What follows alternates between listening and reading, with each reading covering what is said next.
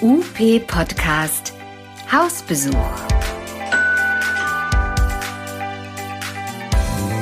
Was macht ihr so? Und was machen eigentlich die anderen? In dieser Reihe geht es ums Kennenlernen, ums Impulse geben und ums über den Tellerrand schauen. Was kennzeichnet eure Praxis? Was ist euer besonderer Schwerpunkt, eure Motivation und euer Antrieb? Wir sind Carola und Olaf. Und wir freuen uns, euch besuchen zu dürfen. Und damit fangen wir an. Wir haben Sommer. Es ist warm dieser Tage und es ist umso schöner, dass wir dann auch noch gedanklich und akustisch in einem Ort am Meer sind, nämlich an der Ostsee. Wir sind oh, ja. in Travemünde. Ja. ja. Und da begrüßen wir Johanna Drochner. Hallo Johanna. Vielen Dank. Du bist, wir stolpern einfach gleich mal rein. Du mhm. bist Podologin, das äh, wollen wir schon mal vorab sagen. Ähm, viel mehr aber auch nicht, denn eigentlich wollen wir es ja aus dir eigentlich nachher so ein bisschen rauskitzeln. Wir spielen so ein kleines Spielchen. Und zwar okay. werfen wir einen Buchstaben sozusagen dreimal in die Runde mit drei verschiedenen Begriffen. Und ähm, du darfst dann einfach drauf losbrabbeln, was dir zu diesem Wort dann einfällt. Und für dich, was die Hörer jetzt nicht sehen, du grinst über das ganze Gesicht. Sprudelt jetzt schon. Du weißt noch gar nicht, um welchen Buchstaben das geht. Nein. Wir haben für dich das F ausgesucht. Das F, genau. Und da schmeiße ich dir als erstes mal den Begriff Fisch an den Kopf. Fisch. Oh. Da fällt mir Fischkopf ein. Ich weiß nicht, warum ich an Fischkopf denken muss. Oh, ist doch gar nicht so schlecht. Wir sind in Norddeutschland. Fisch. Fischkonserve. Ja. Lecker. Also wir sind ja auf Fisch auch tatsächlich äh, gekommen wegen einer örtlichen Nähe deiner Praxis. Am Fischereihafen. Ja, erzähl mal, erzähl mal so ein bisschen was. Wo, wo ist deine Praxis? Wie ist die gelegen? Was zeichnet so diesen Standort aus? Weil das ist ja schon, also viele in Deutschland, glaube ich, kennen Travemünde nur also als Urlaubsort und äh, denken so, wow. Und da so eine Praxis zu haben. Genau. Leider bekommst du nicht so viel vom Strand mit, weil du sehr viel arbeiten musst. Meistens erst, wenn die Sonne untergegangen ist. Travemünde hat sich auch seit sechs Jahren sehr verändert, seitdem ich mich dort niedergelassen habe. Am Anfang war ich mit einem Arzt im Nachbarhaus. Mittlerweile teile ich mir Praxis an Praxis das Gebäude mit einer ganz tollen Logopädin und wir haben noch einen Diabetologen und einen Physiotherapeuten dazu bekommen. Und ähm, es entwickelt sich so, dass immer mehr Restaurants öffnen, die Infrastruktur wächst, die Einwohnerzahlen wachsen, sie bauen, aber die Therapie ist, aus, die ist ausgeschöpft. Wir haben keine Termine mehr obwohl die Sonne scheint, gibt es immer Menschen, die, die sehr viel Hilfe, Therapie in Anspruch nehmen müssen, aber wir können es nicht mehr nicht mehr liefern. Was für Leute klopfen da bei euch an den Türen? Sind das, sind das die oh. in Stöckelschuhen oder sind das die mit Sand zwischen den Zähnen? Oder, Nein, oder, ähm für die haben wir gar keine Zeit mehr. Manchmal haben die Leute Glück, die sich eine Muschel eingetreten haben oder mit dem Nagel am Schiff hängen geblieben sind aber wir schaffen es kaum, die Einwohner, besonders die Risikopatienten. Jetzt kommen noch die eingewachsenen Nägel dazu. Ich kann gar nicht mehr sagen, dass es unbedingt eine spezielle Altersklasse ist, von bis. Von Kleinkind bis sehr alt, sehr betagt. Also wir merken uns für den weiteren Verlauf des Gesprächs, äh, ihr japst aber auch die Therapeuten kapern Travemünde sozusagen. Ja. also der Bedarf ist hoch, das steht so unterm Strich. Und da würde ich gerne mal weiter ausdifferenzieren wollen. Du hast nämlich im Vorgespräch was gesagt, was ich ganz spannend fand. Du hast gesagt, dass dich ganz doll beschäftigt die Differenzierung zwischen Kosmetik und Therapie. Und das fiel mir jetzt gerade wieder ein, als Olaf nach denen mit Stöckelschuhen oder denen mit Sand unter den Füßen gefragt hat. Was ist denn die Abgrenzung, die dir so wichtig ist? Oder wie würdest du die Abgrenzung beschreiben? Beschreiben? Kosmetik und Podologie haben überhaupt nichts miteinander zu tun. Es ist wie bei den Physiotherapeuten. Ich kenne es ja von meinen Patienten. Ich war heute bei der Massage und der hat mich wieder so gequält. Hat einer was missverstanden? Der war nicht bei der Massage. Und bei uns, ähm, die Tätigkeiten werden einfach seit 20 Jahren immer in einen Topf geworfen. Wenn ich mal Bilder euch präsentieren könnte, was mein täglicher Beruf so mit sich bringt, da habe ich überhaupt keine Zeit mehr fürs Fingernagellackieren, mir um Schönheit und Ästhetik Gedanken zu machen. Ich bin nur froh, wenn alle sechs Wochen alle zehn Zehe auch so wieder zu mir, zu mir kommen, wie sie meine Praxis verlassen haben. Du sagtest vorhin, ihr habt also tatsächlich keine Möglichkeit, auch mal so Akutpatienten aufzunehmen oder, oder, oder anzunehmen, wenn sie vom Strand kommen, wenn sie sich irgendwas rein, äh, reintreten. Vielleicht. Guckst du dir die Patienten an, wenn sie reinkommen und dann jammernd und, und flehend und vielleicht mit Geldscheinen wedelnd, was ich mir durchaus äh, vorstellen kann, dann, ja. dann vorne am Tresen stehen und, und sagen, wir brauchen aber unbedingt einen Termin. Äh, wie differenzierst du da? Ehrlich gesagt würde ich alles stehen und liegen lassen, wenn der Mensch eine Vorerkrankung hat. Bei uns gilt die Regel, wer in der Ostsee mit offener Wunde war, hat Vortritt. Und leider wird von vielen Ärzten immer noch wird empfohlen, ach, sie haben da so eine schön offene Psoriasis, Diabetes und sonst noch was. Gehen Sie doch mal schön in die Ostsee, nehmen ein schönes Bad und dann landen Sie meistens drei Stunden später bei mir, weil es juckt und weil Fieber aufgetreten ist und weil die Praxisklinik bei uns nicht dauerhaft besetzt ist, weil es kein Personal gibt. Auch keine Dialyseplätze und es ist schwierig. Womit wir eigentlich eine ganz tolle Überleitung zum zweiten Punkt haben, zu dem zweiten mhm. F, Fachkollegen. Mhm. Wie sieht's bei dir aus? Kriegst du Unterstützung? Hast du Unterstützung bei dir in der Praxis? Ich habe eine ganz nette Praktikantin bekommen, die noch Fußpflegerin ist und die gerade ihr blaues Wunder erlebt und feststellt, dass ihre Tätigkeit als Fußpflegerin überhaupt nichts mit meiner zu tun hat. Sie ist wirklich am Schlucken. Olfaktorisch, gedanklich. Oh, olfaktorisch, da sind wir ja dann eigentlich wieder beim Fisch gelandet. Ah, das war jetzt oh ja. Was ich mitkriege, ist, dass von Seiten der Podologie oftmals so herüberweht, dass sie nicht genügend wahrgenommen werden unter den anderen HeilmittelerbringerInnen. Würdest du dich da so einreihen? Wie würdest du die Situation beschreiben? Und wie erklären auch, woran liegt das? Was ich sehr bedauere, dass ein, ein Verband, der sich gerade am Gründen war, leider so viel Ablehnung bekommen hat von den anderen maßgeblichen Verbänden, der jetzt nicht mehr mit im Gespräch ist, das war dieser VSP. Es liegt auch ganz viel an uns selbst. Wir haben dadurch, dass wir auch ein sehr junger Beruf sind, haben wir irgendwie den Anschluss an die Therapeuten verpasst. Und viele von uns sind bis heute noch Gemischtwarenläden. Es werden Schmuckteile angeboten. Kosmetik hat in einer podologischen Praxis nichts zu suchen. Kein Nagellack, kein Acryl, es sei denn, wir machen Prothetiken bei, bei Menschen, die vorübergehend eine Prothetik brauchen, die aber eben keine ästhetische Funktion erfüllen soll. Wenn ich jetzt so an meinen Beruf denke, könnte ich auch Menschen verstehen, die keine Lust darauf haben, damit ihre Hauptexistenz zu tragen.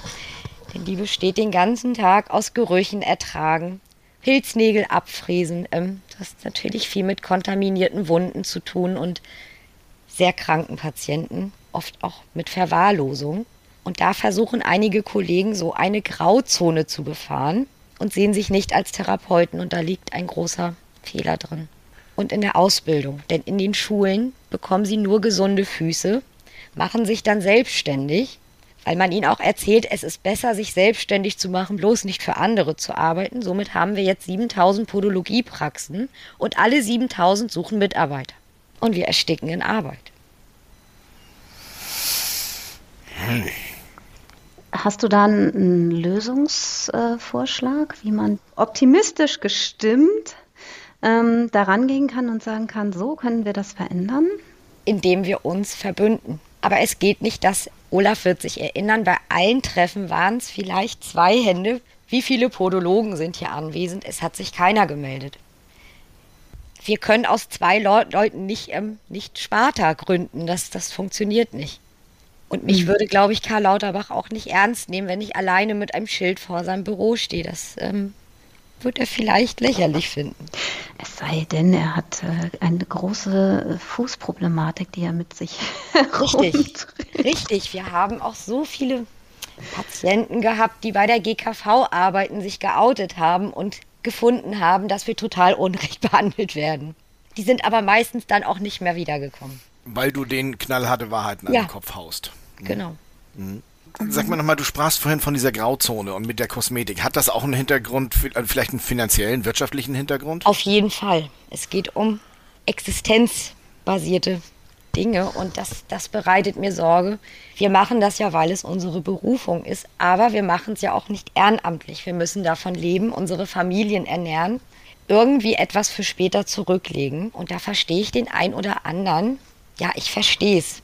Auch während der Corona-Pandemie wurde sehr viel Schindluder getrieben. Ich habe sie mit den Koffern immer in die Gebäude ziehen sehen. Aber ja, was soll ich sagen? Wie machst du das? Du hast eine Praxis an einem sehr beliebten ähm, Standort. Deine Praxis ist sehr hell, sehr modern. Du bist da irgendwie offenbar ganz gut äh, ausgelastet, wie du sagst, also eher überlastet. Was ist dein Trick? Wie überlebst du und wie kommst du gut über die Runden? Ehrlich gesagt frage ich mich das jeden Tag. Denn die Kosten steigen, sie explodieren. In den Rahmenbedingungen steht nicht das, was in der Realität passiert. Kein Arzt hat Zeit, 30 eingewachsene Nägel noch in der Woche zusätzlich zu kontrollieren und mit mir zu debattieren. Das schafft er nicht, das schaffe ich auch nicht. Ähm, leider muss ich es aber in der Behandlung schaffen, denn wenn die Spange gesetzt ist, muss sie natürlich auch ähm, mit einem sterilen Pflaster, mit einer Tamponade versehen werden. Und das ist alles ein All-Inclusive-Preis, das bezahlt mir keiner. Ich muss es aber dem Patienten gewährleisten, weil ich weiß, was als Folge dessen passieren kann. Es ist also mein Helfersyndrom und meistens bringe ich noch etwas Geld mit. Es ist tatsächlich so. Medizinische Produkte sind wahnsinnig teuer und wie die Krankenkassen sich das vorstellen, kalkulatorisch, habe ich bis heute noch nicht rausgefunden. Was sie da so angestellt haben mit den Verbänden zusammen, es ist ein ganz großes Chaos und es wird zu einer Riesenabsetzungswelle jetzt zwischen Oktober und Dezember wie gewohnt einsetzen. Das führt mich eigentlich zu unserem dritten F, das wir uns überlegt haben, Fair Play, weil du gerade sagst, was die sich da so überlegt haben und du hast ähm, ja, vorhin schon gesagt, wir müssen uns zusammentun und so. Mal in den Raum geworfen, Fair Play, wie würde das für dich aussehen? Angemessene Vergütung und Wertschätzung und ähm, besonders seitens der Ärzte. Der wichtigste Mensch, der dazwischen steht, ist der Patient. Mir ist es egal, ob der Arzt nun schlechte Laune hat und mich doof findet. Ich möchte, dass der Patient das Rezept bekommt, was meine Existenz sichert, was meine Existenz nicht bedroht, wenn ich es abgeschlossen habe. Und möchte, dass er keinen Schaden davon behält. Wie könnten wir das ändern, Olaf? Wie?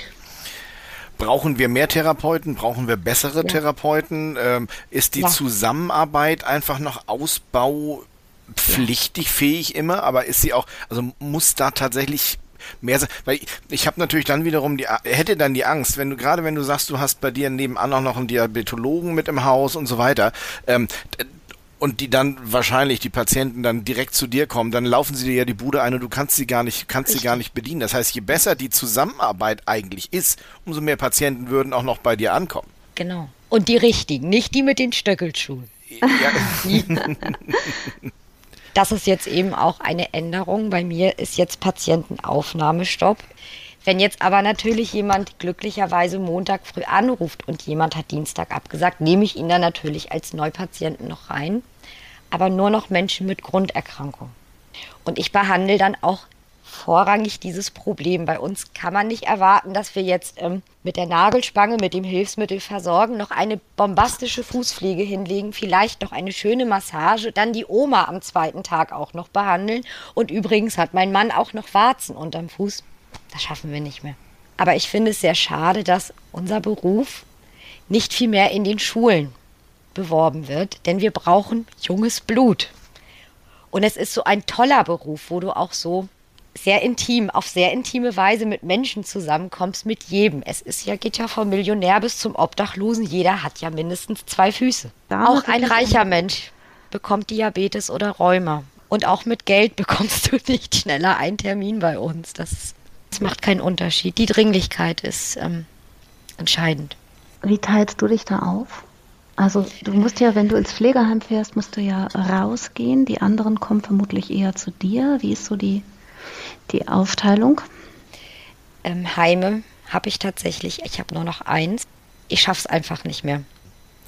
Thema Fachkräfte gehört auch oh. zum Fairplay dazu. Wenn du jetzt die Möglichkeit hättest, dein Berufsbild neu zu sortieren, Wo würdest du da anfangen? Wie würde so eine Ausbildung aussehen? In anderen Berufen wird momentan viel über Akademisierung gesprochen und so weiter und so fort. Wie würdest du das für den Bereich der Podologie sehen? Wo siehst du da noch, noch, noch Optimierungsbedarf? Ich glaube, eine Akademisierung ist unumgänglich in den nächsten. Jetzt will ich auch nicht zu weit gehen. Es muss, es muss schnell gehen. Also in den nächsten maximal fünf Jahren. Wir müssen aussortieren, auch in die Praxen gehen, denn wir arbeiten hier wirklich mit, mit Keim. Wir arbeiten mit schweren übertragbaren Erkrankungen, mit ähm, Folgesymptomen. Ich würde mir mhm. wünschen, dass die Therapeuten in den Schulkomplexen, es ist ja jetzt manchmal, dass die Ergos, die Logos und die Physios in Schulen zusammen unterrichtet werden, viel mehr zusammen unterrichtet werden. Warum nicht auch mit Medizinstudenten? Sie müssen begreifen, dass sie nicht einfach, ähm, nicht da einfach da sind, um als Nagelklipsen für die Krankenkassen zu dienen, sondern viel, viel mehr. Die Nagelklipsen, sind, die magst die, du nicht. Nein, das ist wirklich die Fußpflege. Das hat mit Fußpflege nichts zu tun. Ich habe selber früher mal ganz am Anfang gedacht, naja, so viel anders ist die Tätigkeit nicht, bis diese ganzen Krankheitsgruppen dazukommen und die Menschen dazu. Und du merkst, das hat schon lange nichts mehr mit Fußpflege zu tun. Und du sprichst mit anderen Kollegen. Du merkst nach einem frischen Schlaganfall, wie dankbar der Patient ein, vier Therapeuten ist, weil er sie alle akut braucht. Also Interdisziplinarität ähm, wirklich leben. Leben. Wie würde deine Traumpodologie oh. in der Praxis aussehen? Also jetzt nicht in der Praxis äh, als Gebäude, sondern wirklich als, wie sieht Podologie aus, damit sie total attraktiv ist für Nachwuchs? Abgesehen von gut bezahlt, was natürlich wichtig ist. Die Geschichte der Zahnärzte ist unserer gar nicht, gar nicht so unähnlich. Die wurden ja auch lange nicht so richtig ernst genommen, bis sie sehr viel demonstriert haben und auf die Straße gegangen sind. Jetzt sind sie die Ärzte, die man als Besserverdiener bezeichnen könnte. Aber hygienisch haben wir die gleichen Auflagen. Nur dass, der, dass mein Zahnarzt sagt, also das, was du machst, das könnte ich nicht. Das ist, äh, das ist erstaunlich. Und er sagt auch, würde ich das niemals für 47 Euro machen. Fünf Tage die Woche. Das hat mein Zahnarzt zu mir gesagt.